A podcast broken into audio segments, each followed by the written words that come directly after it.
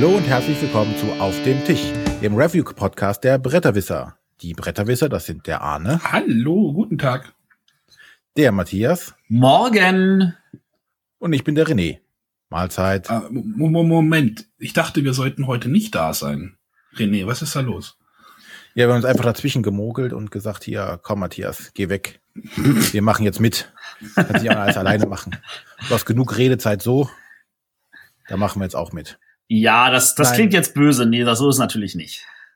Nein, wir hatten ähm, ja eigentlich vor, äh, vorgeschlagen oder vorgehabt, ein kleines Special äh, auszustrahlen, was der Matthias aufgenommen hatte. Aber wir haben uns umentschieden und wollen noch ein bisschen was für Weihnachten tun. Wir wollen ja also die Weihnachtsverkäufe noch ankurbeln, um diese Folge nutzen, um ein paar Weihnachtsempfehlungen auszusprechen. Weihnachten kam so überraschend, ne? Ja, wir hatten gedacht, ach, so auf einmal 24. und so. Du, das ging aber allen so. Essen war auch überraschend auf einmal schon da, früher als sonst. Ja, ja, auf jeden Fall wollen wir unser ähm, auf dem Tischformat nutzen. Also jeder stellt ein Spiel vor, was er als Weihnachtsempfehlung geben kann. Und äh, also das wird jetzt keine Top Ten Liste oder eine riesige ausartende Liste. Wir bleiben klein und bescheiden und machen. klein und bescheiden, sehr gut. Klein und bescheiden, genau. Aber keine also, Angst, das Matthias Special ist, ist natürlich. Du bist bescheiden, wer bin ich? Ich bin und. genau, du bist und, genau. Ja, also das Special ist nicht verloren gegangen, das kommt dann einfach in zwei Wochen. Ach, genau. Ja. Ja, um jetzt nicht lange die Vorfreude noch zu steigern aus Warten, darf der Arne einfach mal mit seinem seiner Weihnachtsempfehlung beginnen. Ja, ich habe in der ähm, Essen Pre-Show, nein, Essen Pre, äh, vor Essen-Show mal über das Spiel Die Holde Isolde geredet und äh, gesagt, dass ich mich auf dieses Spiel freue. Äh, ich habe das jetzt bekommen und äh, das Spiel macht mir sehr viel Freude, kann ich sagen. Ähm, Holde Isolde ist, ähm, äh, wenn man jetzt das immer mit Seven Wonders vergleicht, ist das irgendwie mal auch so ein bisschen, hm, stellenweise halt, also die Holde Isolde ist ein Card-Drafting-Spiel. Gibt es einen deutschen Begriff für Kartenweitergebespiel? Äh, ja, wo Drafting gibt's verschiedene Methoden. Das ist an dieser Stelle halt einer, den würde man als äh, Päckchendraft bezeichnen. Also, ich kann ja mal kurz erklären. Jeder Spieler bekommt vor jeder Spielrunde fünf Karten auf die Hand, sucht sich eine davon aus, gibt den Rest weiter, kriegt halt wieder vier Karten und so weiter. Also irgendwann hast du dir halt fünf Karten ausgewählt wenn diese Karten, diese Drafting-Runde, diese Auswahlrunde vorbei ist, darf, äh, beginnt der Startspieler, der mit einem lustigen Pappschwert irgendwie angezeigt wird, äh, eine Karte auszuspielen und äh, in diesen Karten, äh, oder es gibt einen Spielplan, der aus äh, sieben verschiedenen Bereichen besteht. Der ist modular auf oder aus so großen Papptäfelchen aufgebaut und auf jedem dieser Pläne ist eine Leiste drauf. Wenn man jetzt eine Karte ausspielt, zum Beispiel eine, ich nenne sie jetzt einfach mal helle, also die hellen weißen Karten sind so diese Ritterkarten. Es gibt zwei Ritterplättchen mit zwei jeweils jeweils einem Track, also einer Laufleiste. Und dort darf man dann die angegebene Zahl, also die auf der Karte angegebenen Zahl, die können zwischen zwei und fünf sein, seinen Marker nach vorne bewegen. Dann kommt der nächste Spieler, spielt, äh, keine Ahnung, eine pinke Karte, für die für die Holde Isolde. Das ist so das Burgfräulein, was über diesen ganzen, über diesen ganzen Spielplan so ein bisschen thront. Das baut man halt auch so ein bisschen so auf. Und dann darf man halt auf diesen, auf dem Track, auf der Laufleiste vorwärts wandern. Das, wie gesagt, auf jedem dieser Pläne gibt es verschiedene, äh, immer eine Laufleiste. Wenn das alle getan haben, nämlich viermal, eine Karte wird nicht gespielt, kann es zu Wertungen kommen. Ähm, jede dieser äh, Planplättchen, Plankarten wird zu unterschiedlichen Zeiten gewertet. Also die Holde ISO, also es gibt halt Wertplättchen, die werden nach jeder Runde gewertet. Es gibt welche, die werden zweimal nur gewertet, nämlich nach der Hälfte des Spiels und am Ende des Spiels. Und es gibt zwei äh, Plattenplättchen, die werden am Ende des Spiels nur gewertet. So, was passiert nun? Bei der Holden Isolde bekommt der Spieler, der als erst weiter vorne steht auf dieser Laufleiste, darf einen seiner Marker noch drei Felder weiter bewegen auf einem anderen, auf einer anderen Laufleiste. Bei diesen Rittern zum Beispiel gibt es, wer, wer erster ist, gibt, gibt es, äh, für den gibt es drei Siegpunkte. Wer Zweiter ist, zwei. Wenn man mit mehr Leuten spielt, kriegt der Dritte auch noch was und der Vierte geht leer aus. Dann gibt es den, wie nenne ich es denn, Bibliothekar oder sowas, so Gelehrten.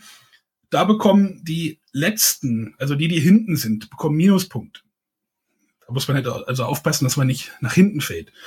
Dann gibt es noch ähm, den König, da muss man in einen bestimmten Bereich kommen. Da ist die Reihenfolge, in der man sich befindet, egal. Der wird aber zum Beispiel nur nach der Hälfte des Spiels gewertet, also nach der dritten Runde. Man spielt sechs Runden, das geht also relativ zügig.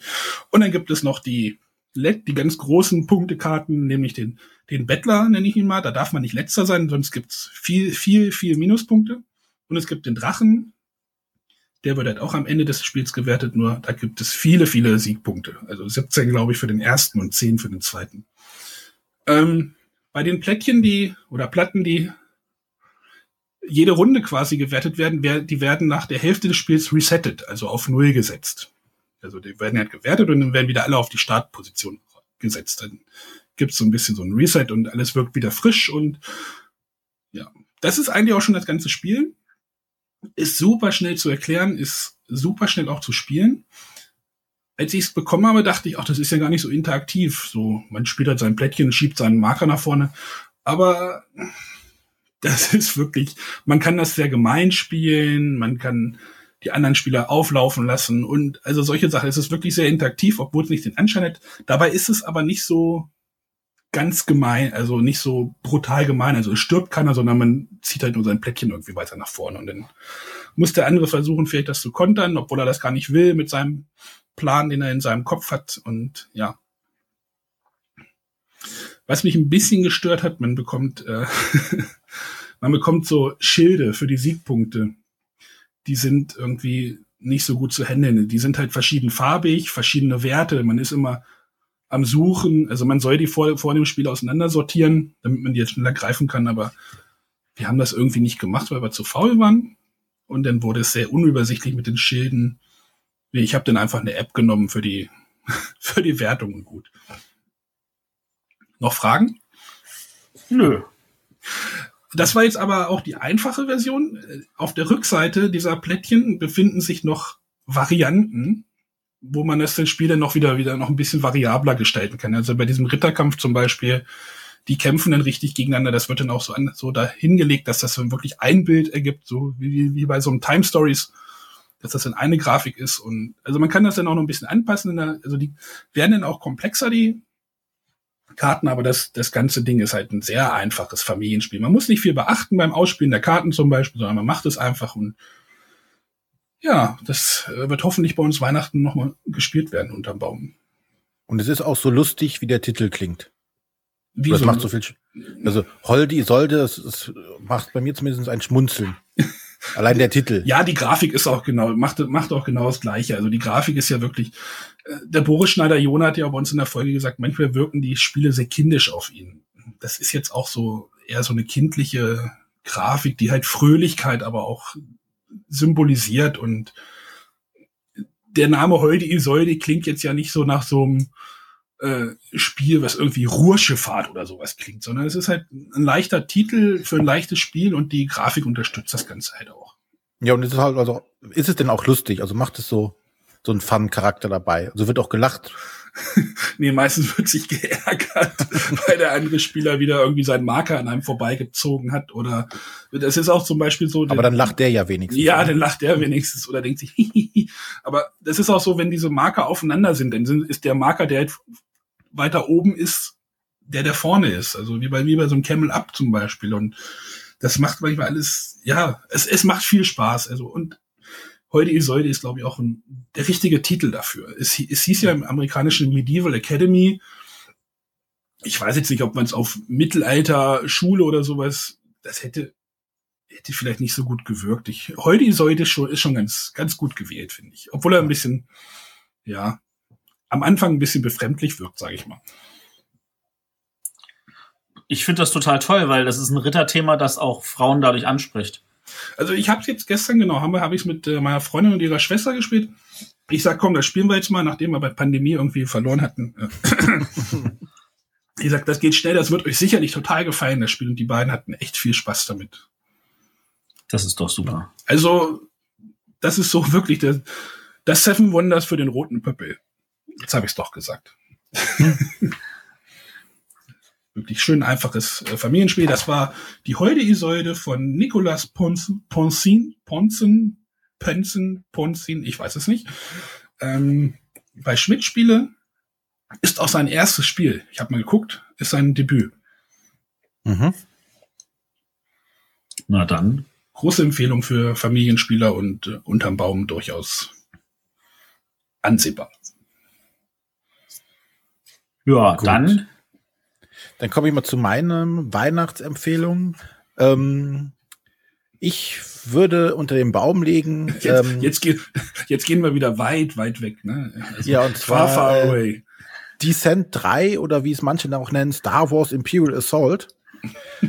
ähm, ja, Star Wars gerade sowieso, heißes Thema. Ähm, das Star Wars Miniaturenspiel Imperial Assault von Fantasy Flight letztes Jahr schon auf Englisch der, ja, der heiße Scheiß. Wenn man irgendwas mit Star Wars anfangen kann, hat das bestimmt viele Leute interessiert, begeistert, mal reinzuschauen. Ähm, jetzt mittlerweile auch vom Heidelberger Spieleverlag auf Deutsch rausgekommen. Ähm, ja, ist, wie ich schon angemerkt hatte, Descent 3.0, also die Descent 3 war ja oder ist eine Fantasy Dungeon Crawl Reihe, wo du quasi als äh, Heldengruppe in ein Dungeon reingehst, haust alle Monster platt, greifst alle Schätze und versuchst lebend wieder rauszukommen, wo die Großteil der Spieler die Helden spielen, aber auch ein Spieler äh, den bösen Overlord, also das, die bösen äh, Figuren und der dann versucht, die Leute daran zu hindern, irgendwas zu machen. Und ähm, Star Wars ist quasi eine weitere Evolution des Systems. Descent hat es ja schon auf die Version, auf die Second Edition quasi gebracht. Und Star Wars ist jetzt die nächste Iteration. Also es gibt auch ein, ein Spielleiter oder ein, weiß gar nicht, wie der jetzt hier heißt. Overlord heißt er nicht. Auf jeden Fall die, der die dunkle Seite. Imperator. Genau, das Imperium quasi spielt. Ähm, und die ähm, anderen Spieler, das können dann bis zu vier sein, spielen dann die Rebellen und versuchen also in verschiedenen Szenarios gegeneinander zu kämpfen. Der ähm, imperiale Spieler hat gewisse Ziele, die er versucht durchzubringen und die Rebellen haben verschiedene Ziele, die sie versuchen durchzubringen. Und das Ganze läuft halt in einem Kampagnenmodus ab, beziehungsweise das ist der, der erste Modi, den es gibt, dieser Kampagnenmodus, ähm, in dem es über mehrere Szenarien hinweg ähm, verschiedene Einsätze gibt. Und je nach Ausgang, ob also das Imperium oder die Rebellen gewinnen, kriegt die eine oder andere Seite einen, entsprechenden Bonus für das nächste Szenario, beziehungsweise darfst das nächste Szenario auch aus, äh, äh, aussuchen. Ähm, weil das ist jetzt schon mal ein, eine kleine Änderung zum äh, normalen Descent.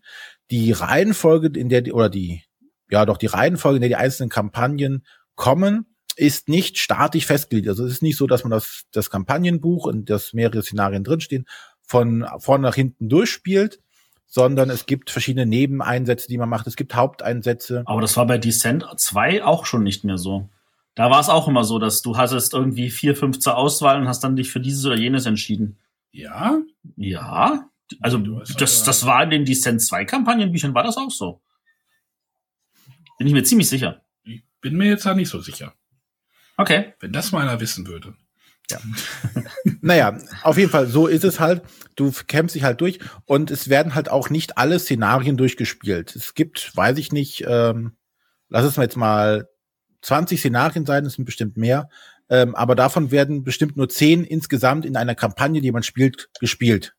Weil verschieden, man zieht zum Beispiel immer zwei Nebeneinsätze und muss sich dann für einen der beiden entscheiden, der andere geht weg.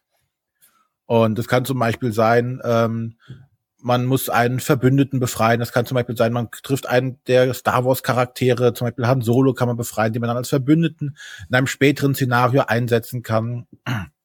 Oder man kriegt einen besonderen Gegenstand oder irgendwas, was einem in einem späteren Verlauf des Spiels nützlich sein kann. Ähm, ja, das sind so diese, diese Kampagnenregeln. Ähm, dann gibt es aber noch das, diesen Skirmish-Mode, der ist jetzt komplett neu hinzugekommen. Den gab es damals in Descent auf jeden Fall nicht. Und zwar, dass jetzt ein Spieler quasi ähm, das Imperium übernimmt und ein Spieler übernimmt die Rebellen. Und es werden auch kleine Szenarien, so Schlachtszenarien aufgebaut. Und man spielt jetzt wirklich eins gegen eins. Äh, also hier hat der imperiale Spieler wirklich ganz normale Truppen. Er hat seine Stormtrooper und seine, ähm, weiß ich nicht, äh, Offiziere. Und der Rebellenspieler hat halt irgendwelche Schmuggler oder ähm, ja, Wookies da rumlaufen. Das sind halt ganz normale Einheiten. Hier redet man nicht mehr dann von, von den Helden, sondern hier sind es wirklich alles Einheiten, die dann über das Schlachtfeld gesteuert werden. Und man hat halt ein kleines, ja, auch ein Szenario mit, mit verschiedenen Siegbedingungen und macht das aber hier im Eins gegen Eins. Was also die Neuerung ist gegenüber Descent, wo es halt wirklich nur diesen Overlord-Modus gab, wo einer das Böse gespielt hat. Ja. Die Regeln haben sich nicht großartig verändert dabei. Es ist also immer noch so, dass viel über Würfeln entsteht. Also jeder ähm, Charakter ist dann einmal in der Reihe und hat dann verschiedene Aktionen. Das Kämpfen läuft halt dann über Würfel, aber wie auch schon bei Descent sind das nicht einfach nur äh, sechsseitige Würfel mit, mit Zahlen drauf, sondern die sind wieder verschiedene Icons drauf, die verschiedene Bedeutungen haben. Es gibt unterschiedliche Farben bei den Würfeln. Die einen werden für den Nahkampf eingesetzt, die anderen für den, für den Fernkampf. Für den Fernkampf gibt's dann unterschiedlich gute Würfel, wie das die Reichweite oder was den Schaden anbelangt. Es gibt auf den Würfeln so kleine Blitzsymbole, damit kann man sich dann aufpowern, kann damit die Reichweite vergrößern oder mehr Schaden machen. Und äh, ja, alles diese, diese, diese Kleinigkeiten, die man halt so gerade bei diesen Spielen halt einfach auch haben möchte. Und es gibt kein halt X mehr. Genau, es ist kein, gibt kein X mehr bei den Angriffswürfeln, aber dafür bei den Verteidigungswürfeln. Ja, gut, okay. Ja, das, das jetzt auch eingeführt wurde. Also, es gibt jetzt zwei unterschiedlichen Arten von Verteidigungen, ähm, dass man sagen kann, es gibt einen schwarzen und einen weißen Verteidigungswürfel und bei dem einen Würfel hat man halt, kann man halt viel ähm, Schaden abblocken und mit dem anderen Würfeln kann man nicht so viel Schaden abblocken, aber man hat die Wahrscheinlichkeit, dass man einem Angriff ausweichen kann. Ähm, daher macht es natürlich immer unterschiedlich, hat man einen den Verteidigungswürfel oder den Verteidigungswürfel, hat man den Angriffswürfel oder das. Dann gibt es im Kampagnenspiel, kann ich ähm, meine Ausrüstung upgraden. Ich kann Upgrades für meine, für meinen Blaster oder für meine Streitaxt, die so ein Wookie mit sich führt, äh, kaufen oder ich kann so, so erste Hilfe setzen, alles, um während der Kampagne einfach immer besser zu werden. Ich krieg Erfahrungspunkte, kann damit neue Aus ähm, Fähigkeiten für meinen Charakter kaufen. Der imperiale Spieler kann das aber genauso, der kriegt ähm, so, so, ähm, ja, wie heißen sie jetzt? Karten, mit denen ich irgendwas auslösen kann. Ich kann mir neue Truppenarten kaufen und äh, auch Erweiterungen, dass meine Truppen zum Beispiel mehr Schaden machen können und so weiter. Also man kann, das Spiel entwickelt sich quasi, man wird quasi immer stärker, also beide Seiten versuchen immer stärker zu werden, äh, um dann nachher äh, im finalen Endkampf oder im finalen Endszenario gegeneinander zu kämpfen. Ja, für Star Wars-Fans natürlich eine absolute Empfehlung. An dieser Stelle, wie gesagt, die Grafiken sind natürlich, wie man es von Fantasy Flight gewohnt sind, sehr opulent und äh, sehr cool. Also sie haben ja auch das Star Wars Kartenspiel was auch mit den Grafiken nicht geizt. Und hier trifft man halt auch auf die verschiedenen Charaktere. Also es gibt Darth Vader, Han Solo, Luke Skywalker, ja, ähm, die, die bekannten Leute. Es gibt natürlich auch ohne Ende schon Erweiterungen dafür, wo man neue Figuren, neue Einheiten hinzukaufen kann. Das Spiel schreit förmlich danach, äh, mit bemalten Figuren zu spielen. Es gibt auch im Internet Bemalanleitungen noch und nöcher ähm, ja, die auch die Bodenpläne sind auch wieder so doppelseitig bedruckte Bodenpläne, die man zusammenbaut. Bei Descent war es in der ersten Version waren es nur in der Höhle drin. Beim zweiten kamen auch schon Außenareale hinzu oder unterschiedliche äh, Innenareale. Und hier ist es tatsächlich, man spielt, es gibt auf Tatooine, es gibt im Dschungel, es gibt in irgendeiner Raumstation. Also da ist auf jeden Fall für den Star Wars Fan, der auch gerne noch spielt, was dabei. Ja, und man kann die Miniaturen auch schön unter den Weihnachtsbaum stellen. also, da das hier ist Prinzessin Lea und das hier man, ist Han Solo und der Kleine da in dem Körbchen. Ja, okay. Man kann auch die Schachtel unter dem Baum stellen, dann steht er ein bisschen höher. Genau, ich wollte gerade sagen, also es ist eine gewaltig große Schachtel, schwere Schachtel. Ja, Fantasy Flight mäßig unglaublich viel Material. Zeigen es Karten, äh, Marker, Plastikfiguren. Es gibt hier so so ein ähm, so ein Walker. Äh, ich weiß noch, wann die mal so ein, so ein AT-Walker irgendwann mal rausbringen in groß. Figuren en masse, Suchdroiden, alles ist dabei. Also dickes, dicke Empfehlung für Star Wars Fans und Spieler für dieses Jahr für Weihnachten. Also ich glaube, der wichtigste Unterschied ist wirklich dieser Skirmish-Mode. Zu wissen, ich bin nicht darauf angewiesen, dass wir eine Gruppe von drei, vier, fünf Leuten sind, sondern man kann es auch zu zweit einer gegen einen spielen und äh, einfach in irgendwelchen äh, Kurzszenarien Spaß haben oder äh, zu gucken, wer ist von uns besser. Da gibt es sogar schon Turniere und es wurde ein Weltmeister dieses Jahr gekürt. Ähm, das macht schon nochmal einen großen Unterschied und von da aus gesehen könnte ich mir vorstellen, dass es für viele auch als das bessere Descent gilt. Ja, und halt die, die Regeln sind halt noch mal ein bisschen gestreamlined. Man hat halt immer gemerkt, nach Descent 1, da war die Second Edition, die war schon deutlich gestreamliner, es ging schneller, es ging flotter. Und die hat man wirklich noch an den kleinen Stellschrauben noch mal gedreht und gesagt, okay, hier, das können wir vereinfachen, äh, das ist unnütz. Und dann geht das Spiel auch, so eine Runde ist dann tatsächlich flott gespielt. Dann ist halt wirklich die Entscheidung, oder die, die weiße Wartezeit ist, hm, wie bewege ich mich denn jetzt am taktisch günstigsten, wie kann ich versuchen, Schaden zu vermeiden und sowas alles. Aber das Spielen und Würfeln nachher ist dann flott geregelt. Das ist doch super. Eine Sache noch, die mir noch gerade einfällt, die unglaublich gewöhnungs gewöhnungsbedürftig ist, ist, dass man ähm, gleichzeitig würfelt, wenn man gegeneinander kämpft. Also der Angreifer und der Verteidiger würfeln gleichzeitig ihre Würfel. Okay. Ähm, das hat den, den Effekt, weil du kannst halt äh, mit manchen Verteidigungswürfeln kannst du Symbole beim äh, anderen ähm, negieren. Also gerade diese Blitzsymbole, wo der mit seiner Waffe aufpowert oder guckt, ob er überhaupt was gemacht hat.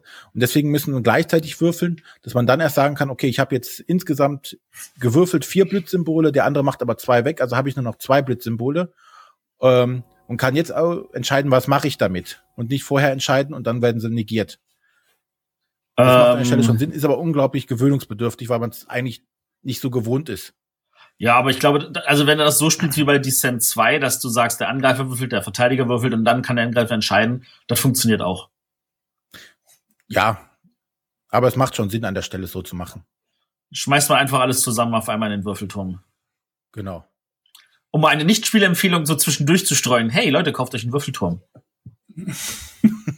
auch für einen Weihnachts unter den Weihnachtsbaum super geeignet. Gibt's auch in Stiefelform. Man kann ja dann aus dem Weihnachtsbaum, den man dann abbaut, einen Würfelturm schnitzen. Da kriegt ihr dann eine Bastelanleitung von dem Arne zugeschickt. Komm, Oder ihr schickt ihm euer Holz Schreiner. und er bastelt es euch. Du bist doch im Schreinerhaushalt. Also kannst du auch das verschicken demnächst. Bastelvideo. Bastelvideo, sehr gut, ja. Nee, okay, das war Imperial Assault von äh, Fantasy Flight bzw. Heidelberger Spieleverlag. Der Autor ist, äh, oder einer der Autoren ist Cory Kodizia, einer der bekannteren Autoren von Imperial Assault. Und bei den Grafikern fange ich jetzt gar nicht erst an. Das sind äh, alle. immer ein Haufen. Alle, alle, die Fantasy Flight irgendwo akquirieren konnte. alle, die malen können. Ja, da, da sind einiges an Grafiken drin, das stimmt. Ach so, äh, bei, wenn ich, bei, bei Heute ist heute hat der Pierrot äh, die Grafiken gemacht. Der ist ja auch, glaube ich, bekannt, oder? War er nicht? Hat er nicht auch schon ganz viel gemacht? Bestimmt. Der, also der hat bei Dixit, ich, ich gucke gerade Dixit, Yggdrasil, Town, also ein paar Sachen hat er schon. Ja, aber dann darf jetzt der Matthias sein. Tipp ja, ja, ja, ja, ja. Ich, äh, ich mache hier mal so was eher Normales, um es mal so zu formulieren. Hast äh, du auch in der Essen-Vorschau gesagt. Stimmt. Ja, ich habe es auch in der Essen-Vorschau erwähnt. Äh, und zwar Codenames. Das ist jetzt kein Geheimtipp mehr, weil das wirklich jede Sau empfiehlt. Aber das ist ja auch einfach echt, echt gut. Und damit würde ich jetzt vor allem die Leute ansprechen, die sagen, naja, ähm, ich äh, bin jetzt äh, nicht mehr so der Familienmensch. Äh, ich muss jetzt da nicht mehr Frauen und Kinder begnügen, obwohl äh, die auch bestimmt da mit Freude mitspielen können. Also das, ich glaube schon, dass man das auch als 10-, 12-jähriges Kind spielen kann. Ähm, sondern das ist eher so für Leute so, hey, ich gehe jetzt auf eine Weihnachtsfeier und da haben wir jetzt irgendwie, brauchen wir ein Großgruppenspiel. Obwohl das auch zu viert hervorragend funktioniert, aus Erfahrung. Ähm, und zwar rede ich von Codenames. Äh, Codenames ist für mich so, äh, also es ist kein Geheimtipp, es ist ein, ein riesengroßer Tipp. Äh, die in der Mitte liegen 25 Kärtchen aus, auf jedem Kärtchen steht ein Begriff. Und die Leute müssen, also die, die werden in zwei Teams eingeteilt. Einer von jedem Team weiß, welcher Begriff für welches Team steht. Da gibt's dann so, so Übersichtskärtchen. Da sind dann so mit Farbflecken angedeutet, welche Karte jetzt zu welchem Team gehört. Es gibt ein blaues Team, es gibt ein rotes Team. Ein paar von den Begriffen stehen für neutrale Personen. Und eine Karte steht für einen Assassinen. Den will man nicht treffen. Weil wer den Assassinen trifft, hat sofort verloren. Äh, man muss sich das so vorstellen, thematisch, dass diese Begriffe halt die Codenamen von Personen sind. Und diese 25 Personen stehen da halt rum und man muss die halt so stückchenweise anquatschen. Man, äh, ein Team beginnt, dieses Team hat den Vorteil, dass es halt anfangen kann, hat aber den Nachteil, dass es neun Personen äh, rausbekommen muss, während das andere Team nur acht Personen rausbekommen muss. Und es benennt einen, ein Wort, ein einzelnes Wort und eine Zahl. Und die Zahl gibt an, wie oft, also zu wie vielen von den ausliegenden Begriffen das genannte Wort eine Assoziation hat. Äh, aus Erfahrung kann man grundsätzlich zu allen Wörtern eine Assoziation finden, und zwar jede. Man muss nur ausreichend um die Ecke denken, und ich glaube, das ist das Entscheidende. Man muss um die Ecke denken. Ähm, wir hatten wirklich die skurrilsten Sachen, wo es dann so hieß, so, naja, äh, Ferrari und dann war so klar, ah ja, Millionär, sehr wahrscheinlich. Und dann guckte da so einer drauf und sagte so, äh, Feder. Weil er dachte so, naja, so ein Auto ist doch gefedert. dann meinte er so, naja, für mich fängt Feder wie Ferrari mit FE an, aber ja, das ist der richtige Begriff. also, all solche Sachen können dann vorkommen und äh, auf, auf also diese Assoziation zu finden, macht sehr viel Freude. Solange man halt eine Person findet, ähm, die zum eigenen Team gehört, kann man weitermachen. Wobei man halt maximal so viele Rateversuche hat wie die angegebene Zahl plus eins. Und äh, wenn man daneben liegt, äh, also wenn man jetzt zum Beispiel eine Person vom gegnerischen Team aufgedeckt hat, freut sich das gegnerische Team und ist dann dran. Wenn man eine neutrale Person entdeckt hat, freut sich keiner, aber auch das gegnerische Team ist dran. Und wenn man den Assassinen trifft, zack, ist das Spiel sofort vorbei. Äh, das erinnert mich auch an ein Spiel, wo das echt toll war, wo ich sagte dann so Körperteile drei und es lagen vier Körperteile aus. Und ich habe das eine Körperteil nicht gesehen, das war von dieser Karte, wo was ist, war das verdeckt für mich aus dem Blickwinkel heraus. Ähm, wo ich aber Glück habe, dass sich das Team dann nicht da drauf getippt hat, sondern gesagt hat, hm, na, da könnte der Matthias vielleicht anders sehen. Anders äh, sehen, haha. ja, ja, genau. Also das, da sind, da sind viele Möglichkeiten und da, äh, das Spiel ist auch wirklich ausreichend skurril gemacht, weil es liegen 400 Begriffe bei, von denen ja immer nur 25 gebraucht werden. Also es sind 200 Karten beidseitig bedruckt. Da kannst du, ich weiß nicht, bist du schwarz, wirst spielen, äh, um da mal das Gefühl zu haben, ich habe jetzt irgendeinen wiederkehrenden Faktor oder so. Das, das halte ich für völlig ausgeschlossen, dass das noch schnell passieren wird. Ähm, was es jetzt auf der BGG-Con gab, da gab es ein Live-Event dazu. Das war eigentlich relativ cool. Ähm, es gab ähm, auch zwei Teams, aber es gab also zwei Teamleiter. Das, das waren an der Stelle Mitarbeiter von äh, Czech Games Edition, die das Spiel ja rausbringen. Äh, die haben halt einfach äh, an 25 Teilnehmer, also jede Person hatte dann in so in sein, in sein Badge, hat er dann so eine von den Karten reingesteckt bekommen mit einem Begriff. Das heißt, da waren wirklich 25 Personen, die mit diesen Begriffen durch die Gegend liefen. Und die mussten jetzt rauskriegen, wer gehört zu welchem Team. Und dann haben halt die, die, die Teamleiter immer nur angesagt, so rotes Team, folgender Begriff, folgende Zahl. Und dann gingen die Leute durch die Gegend und sie mussten ja schauen, sagt mal, was, ist ja nicht so wie auf dem Tisch, wo alle 25 Begriffe ausliegen, sondern sie mussten gucken, Sekunden mal, was warst du für ein Begriff, was warst du für ein Begriff, was warst du für ein Begriff. Und dann hatten sie aber nur eine begrenzte Zeit, das schnell genug zu erkennen und zu sehen. Und dann haben sie das halt immer auf dem Zettel notiert und dann hieß so, okay, blaues Team, ihr habt jetzt folgenden Begriff mit Zahl. Und dann ist er wieder rumgerannt, sag mal, äh, was hatte der nochmal für einen? Was hatte der nochmal für einen? Und auch da muss man halt aufpassen, den Assassin nicht zu treffen. Und das Ganze halt als Live-Event, das war total cool. Und das hätte ich auch voll Bock, mal so zu spielen. Und vielleicht machen wir das bei Gelegenheit mal.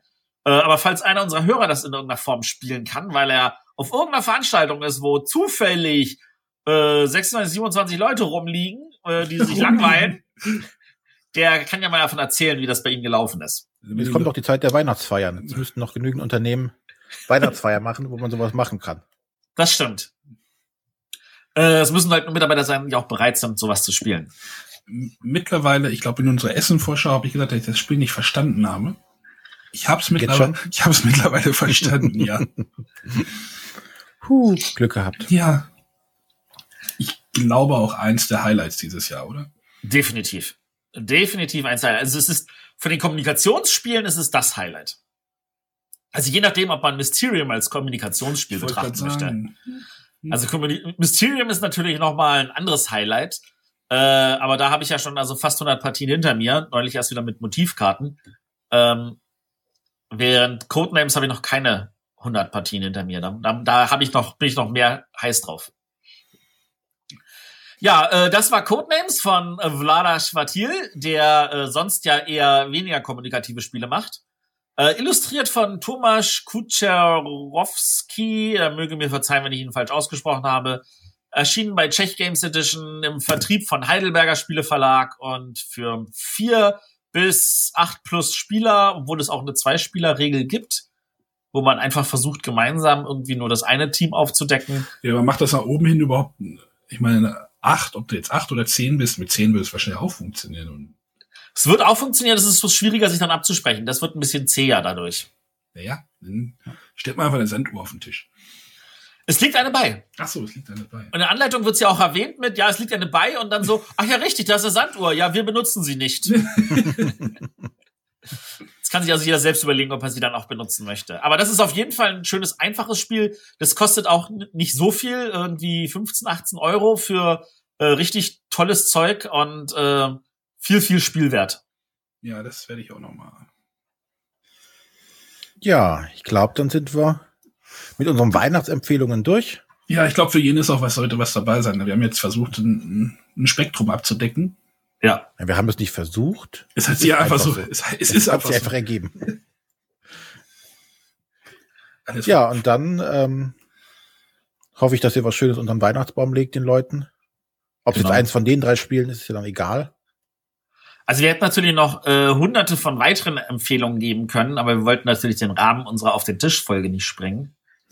René wollte noch von der letzten Folge sagen, kauft Time Stories. Ja, ich äh, habe noch schwer mit mir gehadert, aber da dachte ich, zweimal hintereinander Time Stories zu Lobpreisen macht auch keinen Sinn. Matthias und ich wollten noch sagen, kauft Pandemie Legacy. Auf jeden Fall. Wir haben es durch. Es ist saugeil. Wir stecken noch im Frühling. Okay, dann machen wir Deckel drauf und sagen bis nächste Woche. Tschüss. Tschüss. Tschüss.